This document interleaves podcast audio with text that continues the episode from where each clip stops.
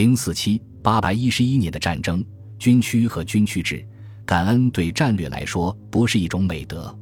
布勒加尔人到达的太快，以至于对方无法侦察到他们正帮助帝国对抗阿拉伯人。这也意味着他们可以以同样的方式对抗帝国。考虑到保加利亚无论强弱都不符合君士坦丁堡的安全利益，因此将其彻底毁灭完全符合拜占庭的战略目标。但只要阿拉伯穆斯林每天发动圣战，时而向帝国发动较大规模的袭击，帝国就没有多余的力量用于这种冒险。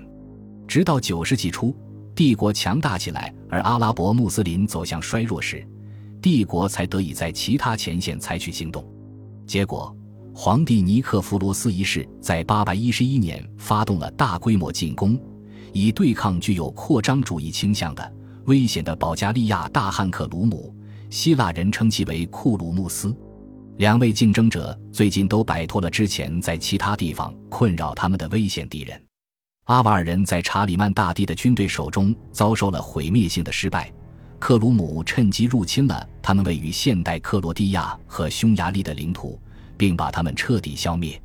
几乎与此同时，强大而又闻名遐迩的第四阿拔斯哈里发哈兰拉沙德于809年去世，引发了一场使王朝瘫痪的继承战争，这使得拜占庭人的注意力集中在克鲁姆领导的布勒加尔人身上。他们的领土自八百年以来增加了一倍，并扩展到色雷斯，直逼君士坦丁堡。利用东部战线的突然休整来应对北方战线紧迫的威胁，对于尼克弗罗斯来说是极其具有战略意义的。按照拜占庭战略的惯用做法，他们会在欧亚大草原上寻找盟友，进攻布勒加尔人的后方，而自己的军队则向敌人的正面发起进攻，也许不是很快。从而让勇敢的大草原战士们有充分的机会来光荣的战斗。当时，强大的佩切涅格人驱使着马扎尔人从伏尔加地区向西迁徙，就像波勒加尔人曾经做过的那样。虽然这两个族群距离帝国都还很遥远，但按照拜占庭外交的传统，要利用礼物和承诺来加速佩切涅格人的到来。就像库弗拉特领导的布勒加尔人曾经被引诱到西部去与阿瓦尔人作战一样，事实并非如此。尼克弗罗斯决定完全依靠自己的军事力量。关于接下来发生的事情，我们最佳的资料来源是忏悔者西奥芬尼斯，一个忠诚的牧师，但是他憎恨尼克弗罗斯。他指控尼克弗罗斯信奉多种离经叛道的异教，使用圣牛施法的黑巫术，与同性恋通奸。其中最令人愤怒的罪过是对神职人员增税。新亚哈比帕拉里斯或米达斯更贪得无厌，他们拿起武器对付保加利亚人。当他离开帝国首都的时候，他命令作为首席税收官的贵族尼基塔斯提高教堂和修道院的税收。西奥芬尼斯的观点带有无可救药的偏见，但随后的事件证明了他叙述基本准确。此外，第二个来源，匿名者编纂的八百一十一年拜占庭纪事，基本证实了这个悲惨的故事。西奥芬尼斯写道：“他不仅集结了色雷斯和亚细亚军区的军队，还招募那些自行武装起来的穷人们，和士兵一样，他们诅咒着他。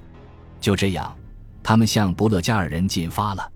在这里，我们遇到了拜占庭帝国中期的主要军事机构 ——the Mata，及复数形式的军区。”也就是英语中的主题一词，这里既指的是行政区划制度，也是领土军事指挥部。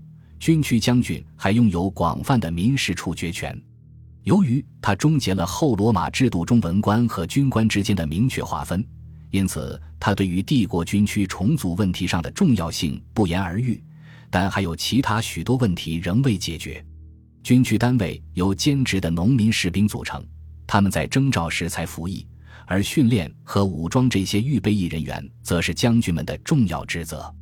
假设抵御阿拉伯人袭击的三个军区——亚美尼亚、阿纳托利康河沿海的凯比里奥——没有被完全剥夺机动战斗力，那么在811年，亚细亚动员起来的军区大概有奥普提马通、奥普西奇翁和布凯拉里安。关于军区的争论，811年拜占庭纪事表示赞同。尼克弗罗斯带领着所有贵族、指挥官和权贵、所有皇家禁卫团以及达官贵族们十五岁以上的男性后裔。他将这些少年组织起来，作为他自己儿子的护从，起名为精英骑兵军团。这是一次失败的受训生经历。最后，在列举伤亡人数时，西奥芬尼斯增加了包括阿纳托利康军区的将军罗曼诺斯在内的六名贵族。色雷斯的将军，色雷斯也是探险队离开的地方。许多原斯巴达人和斯巴达人，他们是中层军官、卫队指挥官们以及不计其数的士兵。其中最机动灵活。最有价值的部队是由职业士兵组成的卫队，他们最初是由君士坦丁五世于七百四十三年创建的，目的是削弱当时强大并且极度靠近君士坦丁堡的奥普提马通军区。其首领是君士坦丁的妹夫阿特瓦多斯，他刚刚试图篡夺王位。奥普提马通军区组建了六支卫队，在两个世纪的时间里，据文字记载。每一支卫队至少有四千人组成，在两个世纪内，他们分成两支团旗，各有两千人；每支团旗由两支营旗组成，各有一千人；每支营旗由两个五百人的军团组成。在六支卫队中，至少有两支陪同皇帝进入保加利亚，因为所列的伤亡人员包括伊科比特军区的首领、名义上的卧房警卫以及守望军团的第一营指挥官。守望军团是帝国的守卫及罗马宵警团的翻版。尽管没有盟友，但是尼克弗罗斯仍像曾经的罗马人那样，尽最大可能的动员了帝国力量，以压倒性的力量击败了克鲁姆。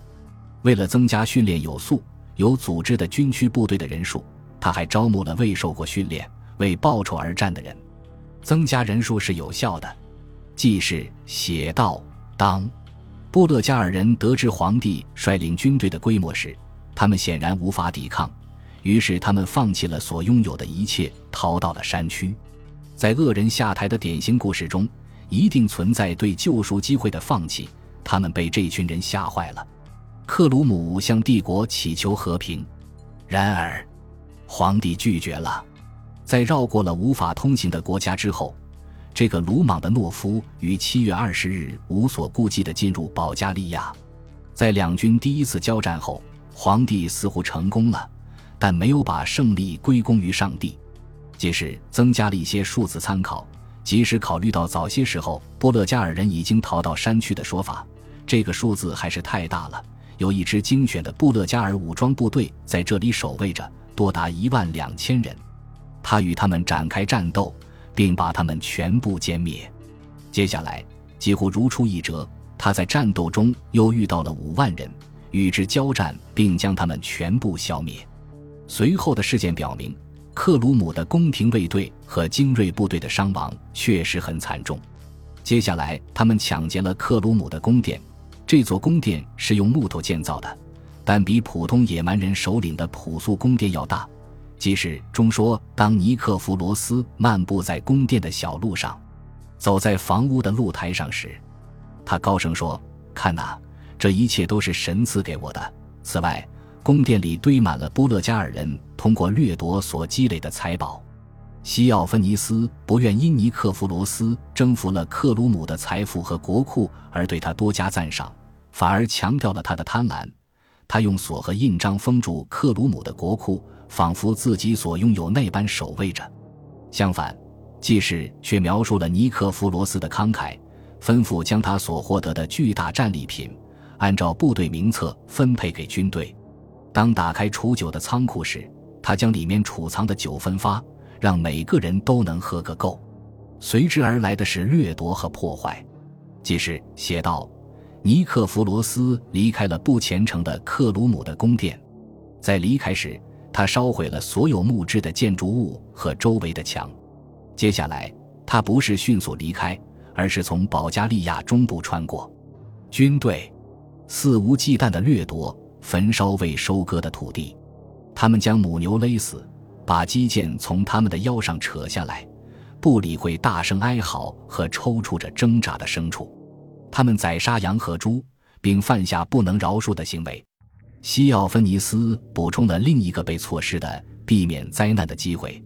他非常谦卑地说：“看呐，你赢了，因此拿走任何你想要的，和平的离开吧。”但是敌人不赞成和平，于是另一方恼火起来，吩咐用木栅栏保护他领地的出入口。显然。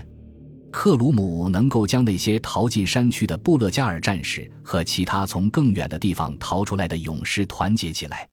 在记事中，尼克弗罗斯不再嚣张，同意了克鲁姆的提议。他在十五天的时间内完全忽视了自身状况，在智慧和判断力都消失之后，他不再是他自己，完全迷失了。他被敌人虚张声势的假象恐吓住，既不离开他的帐篷，也不再给任何人下达指令。因此，波勒加尔人抓住了机会，他们雇佣了阿瓦尔人和邻近的斯拉夫部落。本集播放完毕，感谢您的收听，喜欢请订阅加关注，主页有更多精彩内容。